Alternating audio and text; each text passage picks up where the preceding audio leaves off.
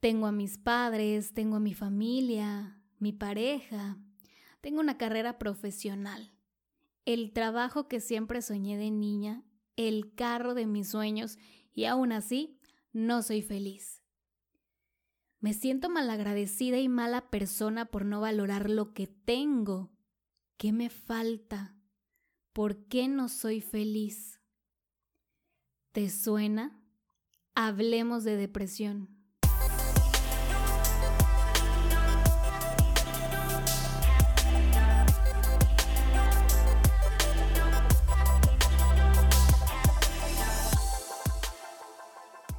Bienvenida, bienvenido al podcast Hablemos de Depresión. Yo soy Carolina Campos, coach y mentora emocional enfocada en temas de depresión y ansiedad. El tema que te traigo el día de hoy es más común de lo que pareciera. Habemos muchas personas que en algún punto de nuestra vida nos sentimos como si estuviéramos malagradecidos o como si hubiera algo muy malo en nosotros por no poder todo lo que tenemos a nuestro alrededor. ¿Te ha pasado? Y antes de continuar con el tema, quiero preguntarte, ¿cómo te sientes el día de hoy? Y no vayas a responder que bien. Bien es una respuesta totalmente genérica. Quiero que vayas más allá ¿Qué emociones estás experimentando en este momento, en el momento en el que estás escuchando este podcast? Ponle nombre. Puede ser felicidad, tranquilidad, paz o tristeza, confusión, enojo. Hay muchas emociones. Quiero que te tomes un minuto para preguntarte, ¿qué siento? ¿Cómo me siento el día de hoy? ¿Y por qué te pregunto esta parte? Porque estamos tan acostumbrados a decir siempre bien y a no expresar nuestras emociones. Estamos muy acostumbrados a decirle a los demás que todo está muy bien en nuestra vida aunque no sea así. ¿Por qué? Porque después empiezan a juzgarnos. Tienes todo, ¿cómo crees que te vas a sentir triste? ¿Cómo crees que te vas a sentir sola o solo si mira, tienes a tu familia, a tus padres, a tus amigos? Entonces, para evitarnos ese tipo de sermones, preferimos decir bien. Pero bien también nos autoengaña a nosotros mismos. Así que es momento de ser completamente honestos contigo misma y contigo mismo. Hoy te voy a contar una experiencia sobre mi vida que por muchos años me sentí así de esta manera en la que te voy a platicar. Llegó un punto en el que yo me veía profesionalmente estable, me veía teniendo una relación de pareja bien, medio bien, pero la tenía, un techo donde vivir, un buen trabajo, un trabajo estable, a mi hermana, a mis amigas. Tenía un carro que me permitía moverme, mi economía estaba muy bien. Pero aún así sentía que me faltaba todo. Me empecé a sentir tan mal conmigo porque yo creía que había algo malo en mí, que yo era un problema muy grande, porque no importaba lo que yo hiciera en ese momento en mi vida, o qué tanto me esforzara por tener más y más, yo me seguía sintiendo vacía. Un vacío que realmente era emocional. Pero yo en ese momento tenía la creencia de que tenía que tener más éxito. Me puse a estudiar una maestría. Pero yo en ese momento creía que tenía que tener más. Más éxito, me puse a estudiar una maestría, me puse a buscar un mejor trabajo. Yo creía que el éxito provenía del exterior, de las cosas o personas que yo tuviera. Y seguía generando y generando, pero aún así mi sentimiento de vacío ahí estaba. Recuerdo cuando era pequeña y creía que cuando tuviera cierta edad mi vida iba a estar completamente resuelta. Oh, sorpresa cuando llegué a esa edad que era como los 25 años y mi vida todavía seguía siendo un caos. No el mismo caos porque para esta edad yo ya había empezado a tomar terapia, a mejorar mis emociones, a expresarme, pero aún así había algo que yo no tenía y no sabía ni de dónde ni cómo buscarlo. Y así vamos por la vida, creyendo que cuando pase cierto tiempo vamos a mejorar, creyendo que cuando tengamos eso que anhelamos, vamos a estar bien, creyendo que cuando tengamos una pareja, nos casemos hijos, un mejor carro, una casa más grande, un sueldo mejor, nuestra vida se va a solucionar por completo. Y por experiencia te digo que no es así. En aquel momento yo realmente era muy bendecida. Tenía muchísimas cosas que otras personas no tienen. El simple hecho de tener un trabajo que hoy en día en esta cuarentena se valora demasiado. Pero aún así, yo no podía valorarlo, yo no me sentía merecedora, yo no me sentía feliz con esa vida. Y el problema nunca estuvo afuera, el problema siempre estuvo adentro de mí.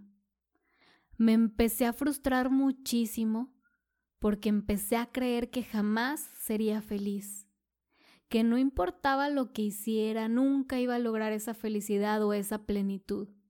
Le seguía echando la culpa a mi pasado, a otras personas.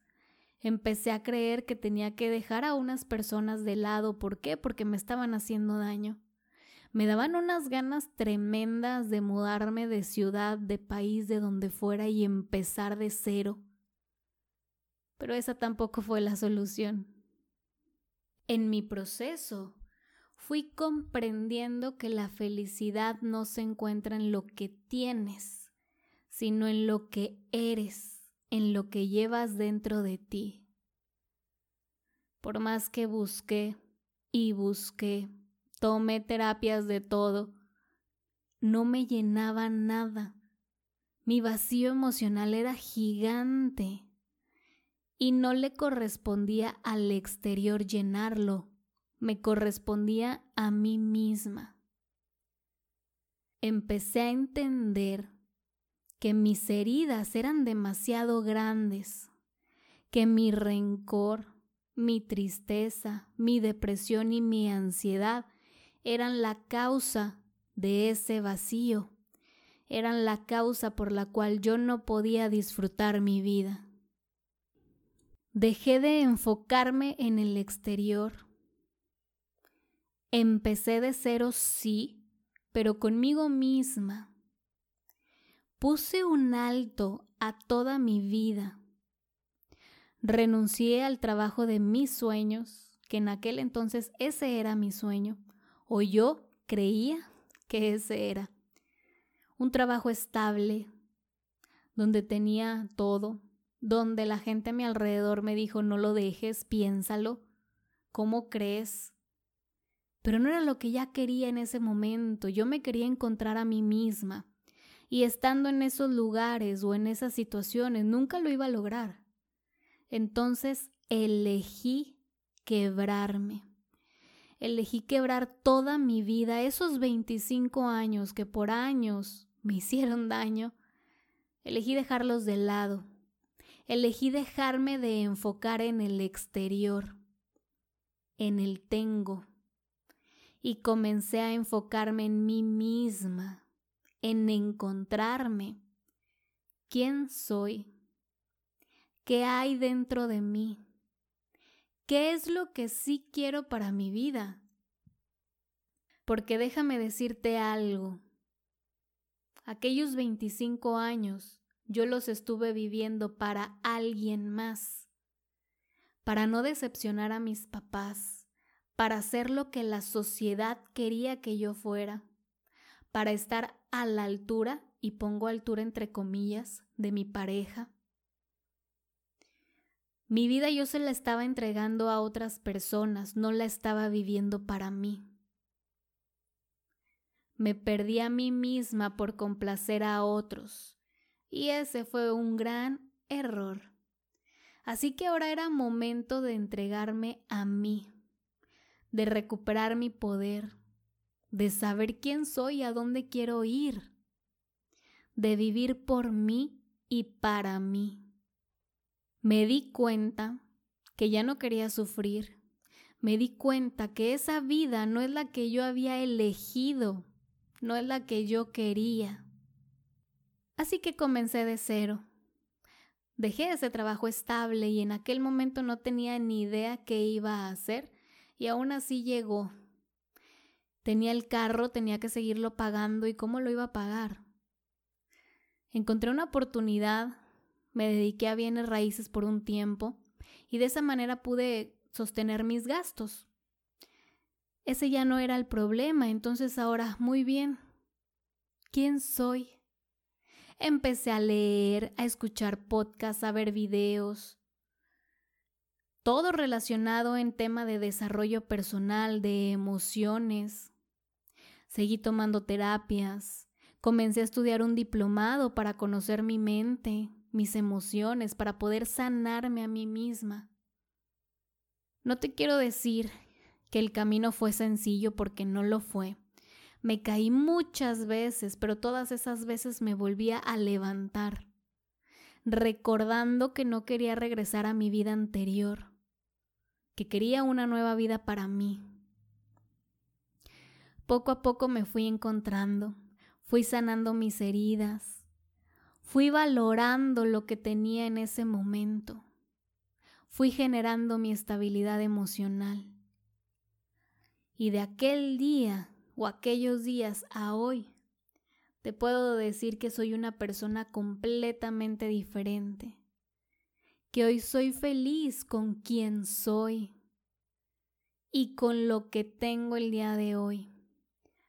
Hoy me enfoco en lo que sí tengo y no en lo que me falta.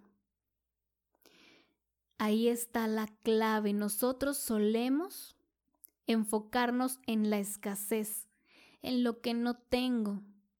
Y quiero decirte que en lo que te enfocas se expande. Así que mucho cuidado con lo que te estás enfocando el día de hoy. Si en este momento de tu vida tú te identificas con esta parte de mí, quiero que hagas una pausa. Muchas personas me han preguntado, muy bien, no me gusta mi vida, ¿y ahora qué hago? ¿Cómo cambio? Antes de lograr ese cambio, tengo que parar. Y esta cuarentena ha sido un gran momento para parar. A muchos de nosotros nos ha detenido por completo, sin poder salir de casa ni un día pero eso ha sido una gran bendición, porque nos ha permitido ver hacia adentro en lugar de afuera. Te invito a que hagas una pausa en tu vida, en tu día, y te preguntes, ¿en dónde estoy? ¿Me gusta realmente mi vida? ¿Qué no me gusta? ¿Qué es lo que sí quiero para mí? y apunta estas preguntas porque créeme que te van a servir muchísimo para definir hacia dónde vas. ¿Cuáles son mis heridas? ¿Qué tengo que sanar? Realiza una introspección. Las cosas no se van a dar afuera, todo se genera desde adentro, desde tu interior. Y si no puedes sola, si no puedes solo, pide ayuda. Pedir ayuda es correcto. También está bien. No tenemos por qué hacer todo solas o solos. Es válido apoyarse en alguien más, sobre todo en quienes ya lo lograron, en aquellas personas que tienen la capacidad y la experiencia para ayudarte, para levantarte. Créeme que puedes transformar tu vida. Créeme que tu depresión y tu ansiedad no se van a sanar afuera. no se van a ir con el tiempo. Les he dicho en otras ocasiones que si el tiempo realmente curara y sanara heridas, yo no hubiera pasado 18 años en depresión y ansiedad. Así que el tiempo no las va a curar por sí solas. Tienes que hacer algo diferente para poder sanarte. Tienes que ver la herida, enfrentarla, llorarle, enojarte. Es difícil ver nuestras heridas, es difícil enfrentarlas, sí, pero es necesario. Esa es la manera para sanar. Admitir que cometemos errores, pedir perdón si hemos herido a otras personas, hacernos responsables de nuestra propia vida en lugar de esperar a que Dios, el universo, tu pareja, tu familia, tus hijos, etcétera, vengan y te salven, porque no va a suceder. Y te lo digo por experiencia propia. Por años yo esperaba a que tal cosa o cual persona me salvara. Y nunca llegó. Aprende de mi experiencia. Por ahí dicen que es mejor aprender en sombrero ajeno en lugar de vivir la experiencia. Y tienen toda la razón. No te esperes a tocar fondo porque créeme que es demasiado difícil. Duele y duele mucho, no te esperes a eso. Si en este momento te sientes identificado o identificada con esta parte, haz algo por ti.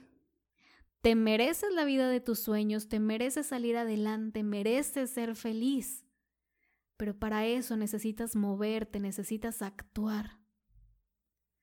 Y que te da miedo, sí da miedo, pero una vez que tomas el primer paso, ese miedo comienza a desaparecer.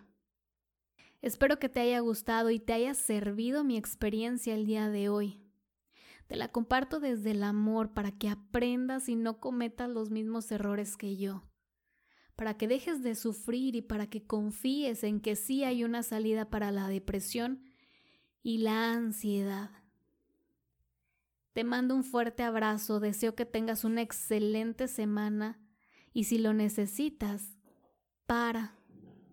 Tómate el tiempo para ver lo que hay en tu interior, lo que no quieres y lo que sí quieres. Nos vemos en el siguiente episodio. Si te gustaría que hablara sobre algún tema, escríbeme por correo en hola Te recuerdo que tengo un ebook llamado Adiós Depresión. Está disponible en mi página de internet que es www.carolinacampos.com.mx. En este ebook yo te muestro cinco herramientas que tú puedes usar para conocer tu interior, para ver de dónde vienen tus heridas y para comenzar a sanar tu depresión y tu ansiedad. Te mando un fuerte abrazo y la mayor de las bendiciones. Nos vemos en el siguiente podcast y esto fue Hablemos de depresión.